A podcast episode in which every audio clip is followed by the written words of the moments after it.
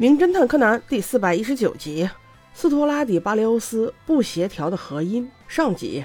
这一集是咱们久违的主线篇了，终于一切尘埃落定，恢复更新，让我们开始吧。首先，我们先来说一下斯托拉底巴雷欧斯是个啥？其实它就是一把小提琴，只不过它很珍贵，所以给它起了个名字。在之后的剧情中，我们就把它叫小提琴就行了。这一集刚开始，柯南就做了一个名推论，因为他是具有绝对音感的，所以他记住了一串数字的声音：零八五八，在手机上按键的声音。在上一次他和贝尔摩德单独相处的时候，贝尔摩德就拨出了这串数字，这说明黑衣组织的老大 BOSS 所使用的电话区号就是零八五八。但让他还想不通的是，这四个音和之前的信息有什么关联？正当他准备问问小兰音调的事儿时，小五郎接到了一个 offer，那是一个著名的音乐家的孙女儿发出的邀请。女孩名叫莲希小姐，想让小五郎帮忙查点事儿。于是叔叔就带着柯南和小兰来到了音乐家的家里。接待他们的是一位戴着金丝边眼镜的优雅女管家，给人一种非常严谨的感觉。刚开始还不想让他们进，因为他说老爷没有邀请他们。后来小五郎说了，他才知道原来他们是莲希小姐请的，于是就被带去找了正在拉小提琴的莲希小姐。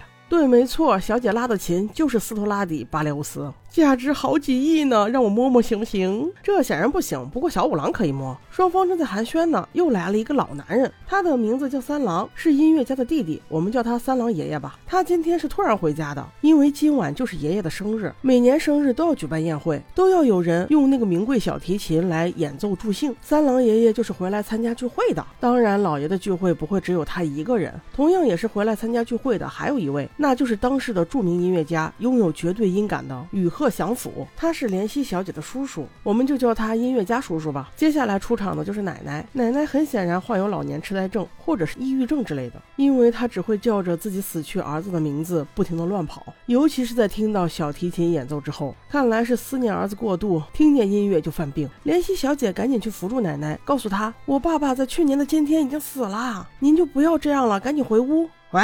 这么巧，去年的今天不是还是爷爷的生日？难道他的死隐藏着什么玄机？随后爷爷也出现了，这可是今天的寿星。但是显然他的身体并不好，一边咳一边劝奶奶赶紧回屋。怜惜实在是看不下去，只能先安顿了小五郎，之后把两位老人家送回屋。之后再次见面，才说起了今天的委托。原来他是想找小五郎调查两件事儿。第一件事是前年的今天，他的婶婶演奏完小提琴之后，意外从楼上摔下来死了。而去年的今天，也是刚演奏完小提琴，他的父亲竟然也从楼上摔下来死了。这样的巧合堪称为诅咒，感觉谁在今天弹完小提琴之后都会死。但是今年晚上宴会的演奏者是他呀，所以他害怕发生意外，于是想请小五郎来调查。莲希小姐刚把事情的来龙去脉说清楚，小五郎就发现外面有火光在闪，原来是爷爷住的房子着火了，大家都飞奔过去。音乐家叔叔不顾自己的安危，冲进火场准备打开门救人，但是门竟然被反锁了。通过小五郎叔叔和他两人合力才把门撞开。小五郎保护着小兰和莲希小姐，而救人的使命就落在了音乐家叔叔和柯南身上。好在结果令人满意，没有人死亡。